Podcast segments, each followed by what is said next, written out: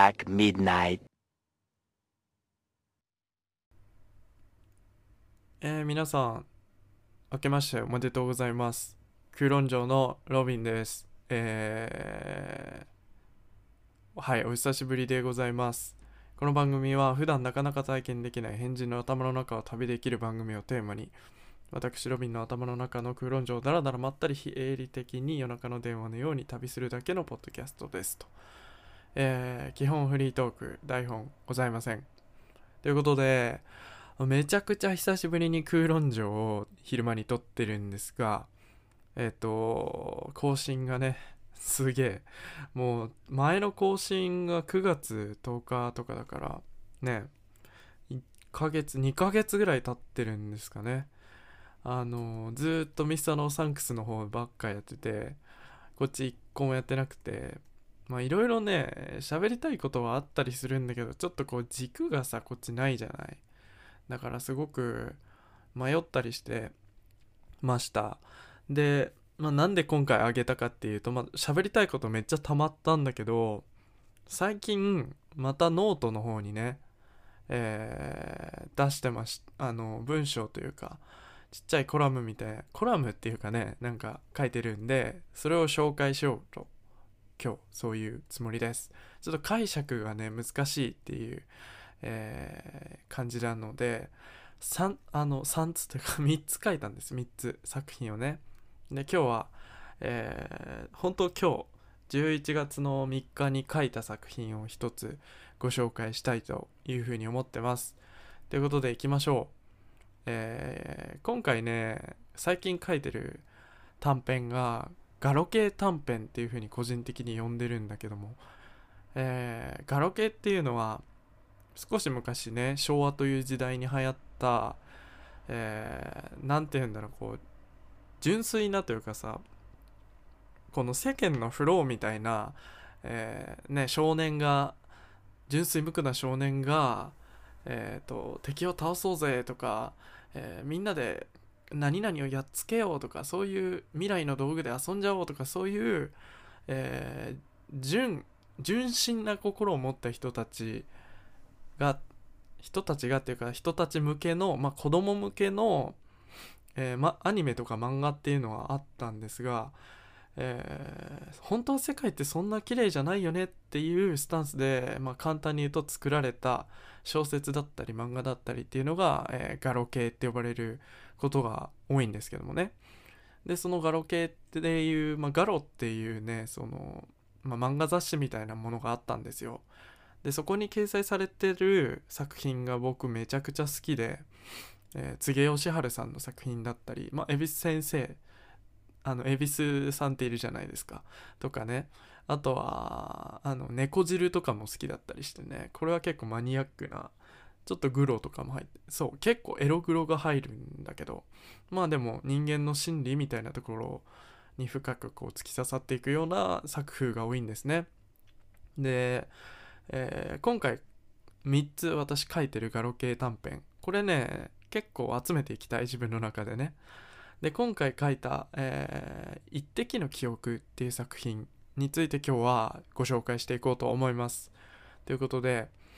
えー概要欄にもその URL 貼っておきますのでぜひ読まれてくださいこれ、えー読んだ後に見て聞いてもいいし聞いた後に読んでもいいですもし読んだ後に聞きたかったら、えーこのポッドキャスト一回閉じてもらってください。ということで始めます。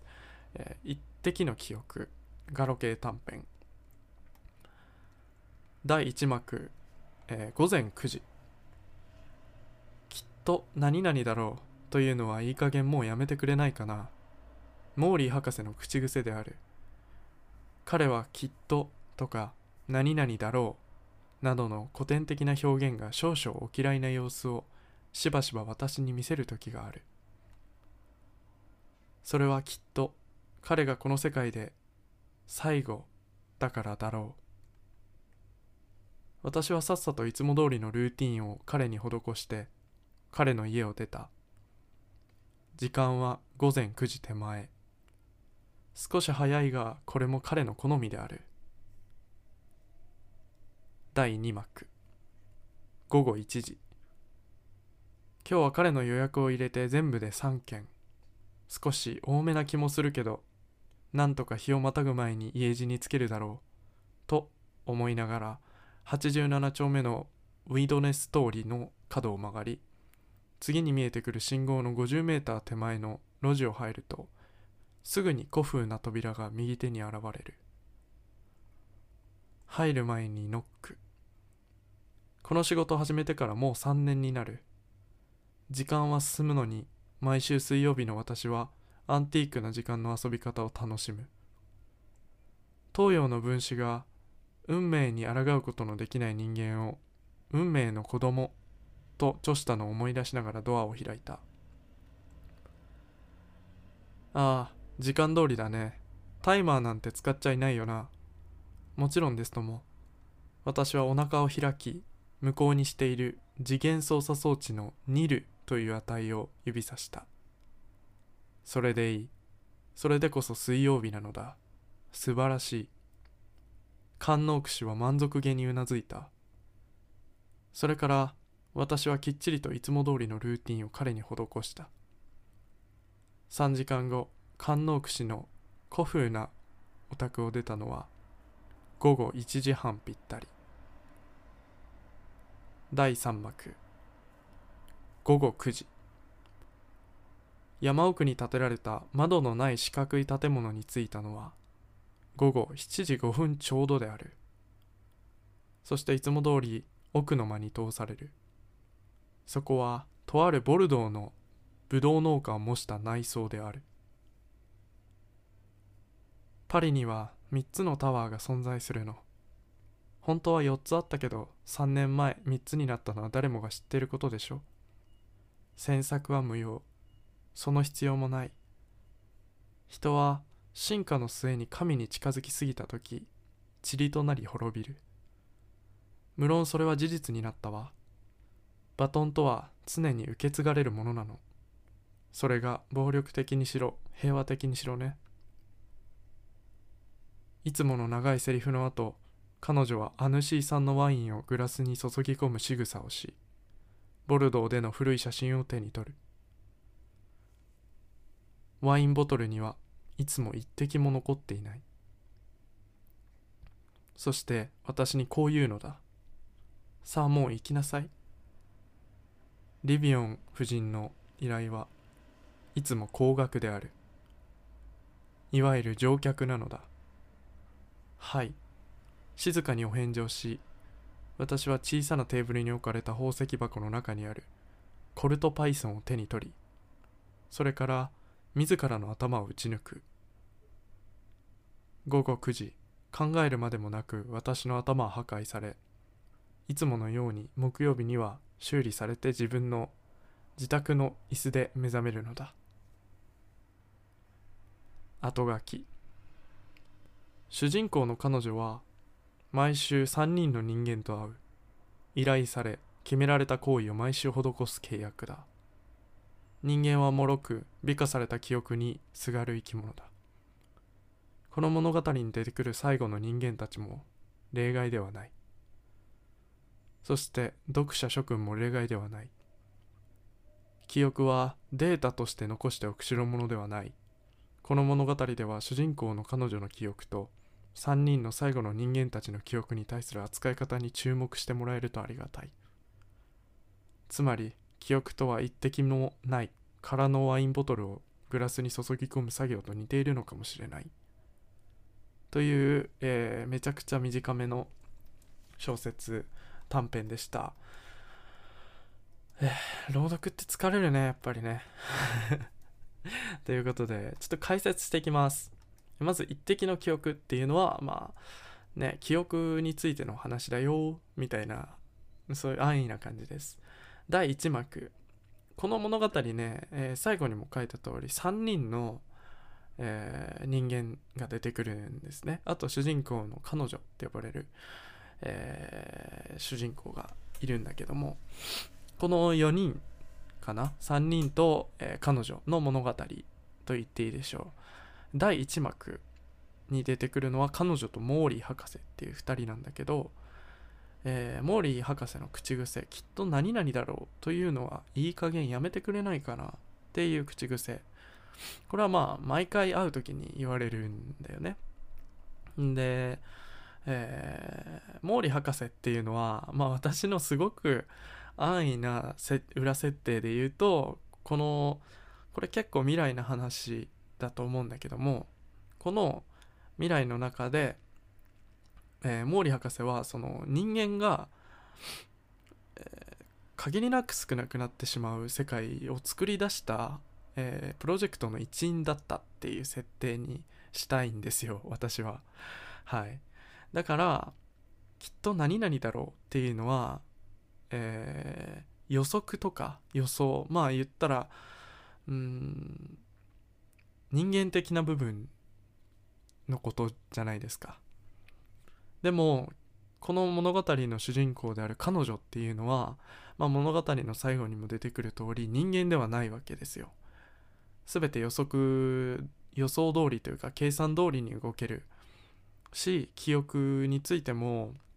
忘れることはないという存在のものがきっと何々だろうっていうふうに憶測するのはやめてくれっていうかのあの毛利博士にとっての、まあ、一種のその作り出してしまったものへのコンプライコンプライアンスじゃなくてコンプレックスみたいなものがあって、うん、でまあ古風古典的な表現が少々お嫌いな様子を私に見せるっていうのもルーティンなんですね。毎週こう、えー、それはきっと彼がこの世界で最後だからだろうということでここで私がねちょっと皮肉めいたあの彼女のえー、作られた感情の一部を出してるんですけどかえー、まあ最後の人間の一人だからだろうということでね。で私はさっさといつも通りのルーティンを彼に施して、えー、このルーティンを施すっていうのが何のことなのかっていうのは、まあ、それぞれ違った見方をしてもらって大丈夫。で家を彼の家を出たと。時間は午前9時手前。少し早いがこれも彼の好みである。ここはね結構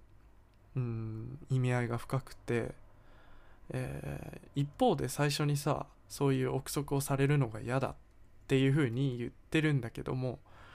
ただ、えー、この彼女っていうものに求めるのはそういった人間味のある部分でもあるのよ。もう全部計算してできるって知ってるんだけどだからこそ、えー、人間味のある部分を、えー、少しでも計算に組み込むことで人間を感じたいっていう部分なんだよね。うん、でも人間はうまくいかなかったからこういう世界になったんだよね人間同士のやり取りじゃ。そうまあだから自己満足みたいなところはあってっていうところが第1幕モーリー博士との第1幕ね。で第2幕えー、ここで出てくるのは官能櫛っていうまあ詳細不明な男と、えー、彼女なんですけど、えー、今日ここの冒頭部分今日は彼の予約を入れて全部で3件少し多めな気もするけどなんとか日をまたぐ前に家路につけるだろうっていうのは全部、えー、プログラミングというかそう思うようにしてるんですよね。だからここでこの物語で出てくる彼女の感情みたいな部分っていうのは全てがこの契約3人の契約に盛り込まれているプログラムっていうことを、えー、考えるとですねちょっとゾッとするかなっていう裏設定です。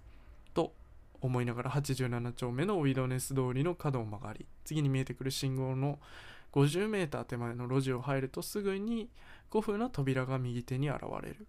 まあこれはあの近未来的なところの街の一角にね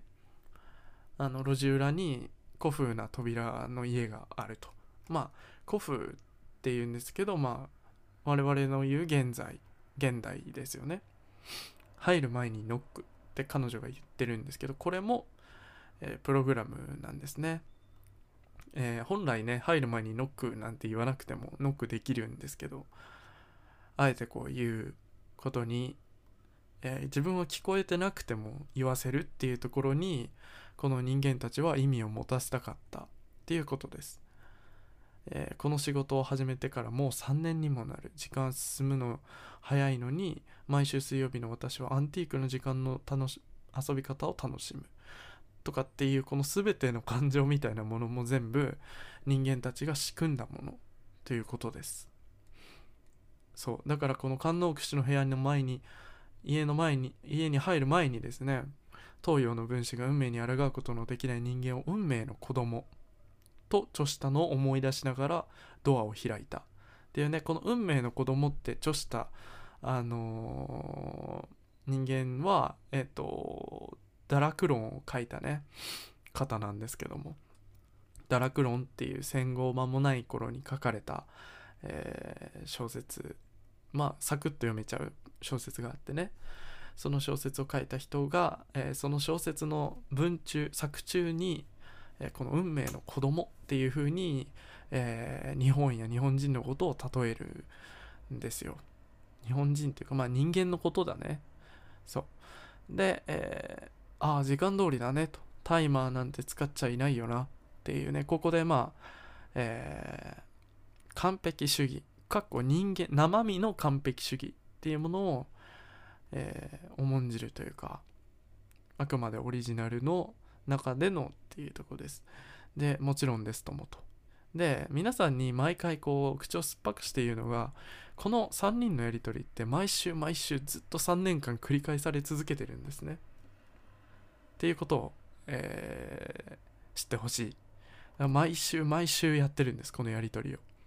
もちろんですともと。私はお腹を開き開き無効にしている次元操作装置のニルという値を指さした。ニルニルっていうのは0というかなしっていうことで、えー、次元次元操作装置っていうのはまあ言ったら ETA ですかね。つく時間を操作するための装置です。それでいいと。それでこそ水曜日なのだ。素晴らしい。だからこの神奈奥さんっていうのは、えー、毎日こう人間として未来って生きてるんだけど水曜日はこういうアンティークなまあ昔のね古き良き人間というものを味わえる日だみたいな話ですよ。うん、できっちりいつも通りのルーティンを彼に施したと。3時間後神之氏の古風なお宅を出たのは午後1時半ぴったりのこと。っていうね。まあこれも、えー、モーリー博士とはまた違ったですね。えー、人間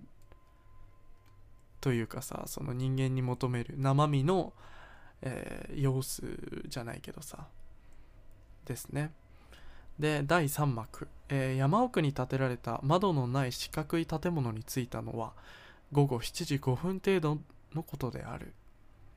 5分ちょうどのことであると。えー、いつも通りの奥の間に通されてそこはあのボルドーっていうフランスのねとある地域の名前なんだけどボルドーのブドウ農家を模した内装。窓はないんだけど中はボルドーの家にあたかもいるかのような、えー、内装で、えー、あるということです。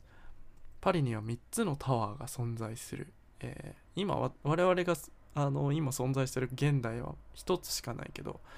3つのタワーが存在すると。で1つはえー、1つはというか本当は4つあったんだけど3年前にこの世界の3年前に、えー、3つになったのは、えー、誰もが知ってることでしょっていうふうにね詮索は無用。その必要はない、えー、人は進化の末に神に近づき過ぎた時塵となり滅びる。まあこの辺はあんまり意味がないくちょっと不思議めかしくしたかった私が書いた、えー、まあね言った中二病みたいな発想で書いた文章ですけどまあでも我々人間が滅びるってことはもうあなたも含め全員知ってることよみたいな話を言いたかったんですね。えー、無論それは事実になったわと。いうことね。バトンとはえー、常に受け継がれるものなの。それが暴力的にしろ平和的にしろねと。神に近づきすぎた人間が作ったものは、えー、人間をも凌駕するコンピューターを持った AI を持ったね。えー、アンドロイドだったり今いろんなうぞうむぞうなんだろうけど、えー、それにバトンを移す時が来たんだねみたいなね、えー、だからそれが暴力的にしろ平和的にしろ常にそういうのは巡るんだわみたいな話ですね、えー、長いセリフの後と。これもセリフなんですよ。毎週言ってるんです。彼女はアヌシーさんのワインをアヌシーもフランスのね地名ね、えー、グラスに注ぎ込む仕草をし仕草ですよここは。ボルドーでの古い写真を手に取る。ボルドーに対しての思い入れが何かあったんだろうと。いうことですね。でワインボトルにはいつも一滴も残っていない。これはいつも全部入れちゃうってことじゃなくてワインボトルがそもそも空っていうことです。そして私にこういうのだと。さあもう行きなさい、えー、リビオン夫人の依頼はいつも高額である。いわゆる乗客なのだ。はい、えー、静かにお返事をし私は小さなテーブルに置かれた宝石箱の中にある。コルトパイソンを手に取り、えー、それから自らの頭を打ち抜く、えー、コルトパイソンっていうのはアメリカのねあのリボルバーの形をした銃なのね。あんまり長くない。ちっちゃい、まあ、いわゆる本当に小型拳銃みたいなものでねそれが宝石箱の中に入れられてあってそれを毎週毎週手に取ってですね、えー、午前午後9時考えるまでもなく私の頭破壊されいつものように木曜日には修理されて自宅の椅子で目覚めるのだと、えー、だから自分でそのコルトパイソンを持って自分の頭を打ち抜いて死ぬんだけどまあこの世界のこの彼女って言われる存在に死はないんですよ。基本的にね。うん。だからこの彼女っていうのは3年前にとか言ってるけど基本的に3年前に作られたものと思ってもらってもいいかと思います。まあそこは自分で想像して作っても面白いかもねって思うけど。だからこのリビオン夫人っていう最後の依頼人に関しては、えー、乗客であり高額の依頼であるっていうのはこの彼女の修理代も全て払っているからなんですね。うん。でまあ過去にですねボルドーの、えー、どこかしらのブドウ農家の家でですね何か嫌なことがあったのかもしれない、えー、それは私も設定してないですけどおそらく嫌なことがあったということです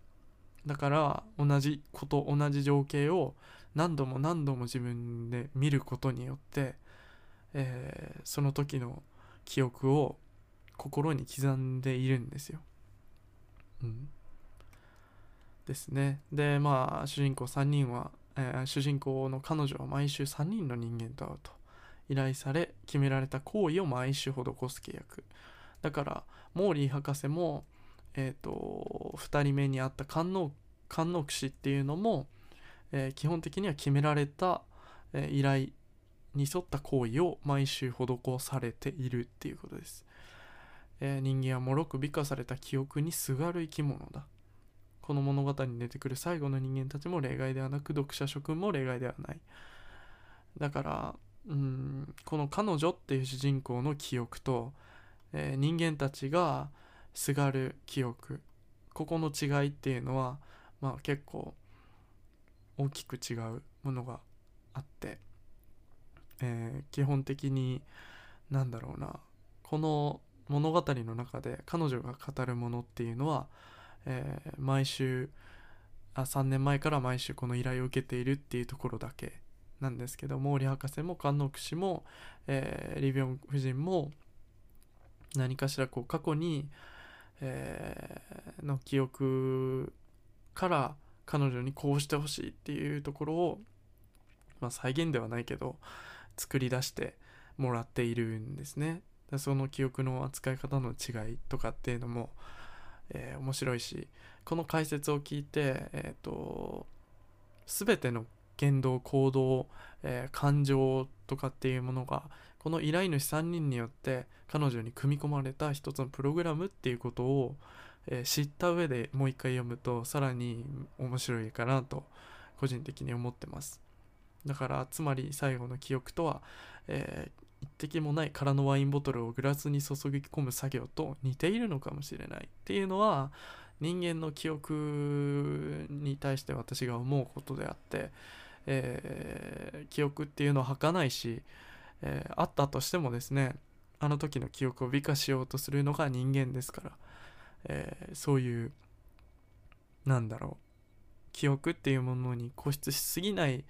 のも大事だなって個人的に思いましたっていう感じです。まあちょっとこういう感じで、まあ、人間の心理とかちょっとこう複雑なね、えー、心情みたいなものとか人間って本当はこんなに汚いんだぜっていうのをねガロ系っていうのは表せるから私は個人的に大好きですというところで、えー、早めでしたが久しぶりの空論城どうでしたでしょうか少しね元気なのは昼間に収録しているせいだと思いますということで、えー、また何か思い立ったらね出そうと思うしあの空論城プロジェクトについてもちょっとまあ名前変えりゃいいってもんじゃないけどさちょっといろいろ側変えてみたりっていうのもいいかなって思ってるので、えー、何か思いついたらですね、えー、側を変えてまた皆さんにお届けできればと思います。ということで、えー、今日も一日良い日を過ごされてください。それでは、えさようなら。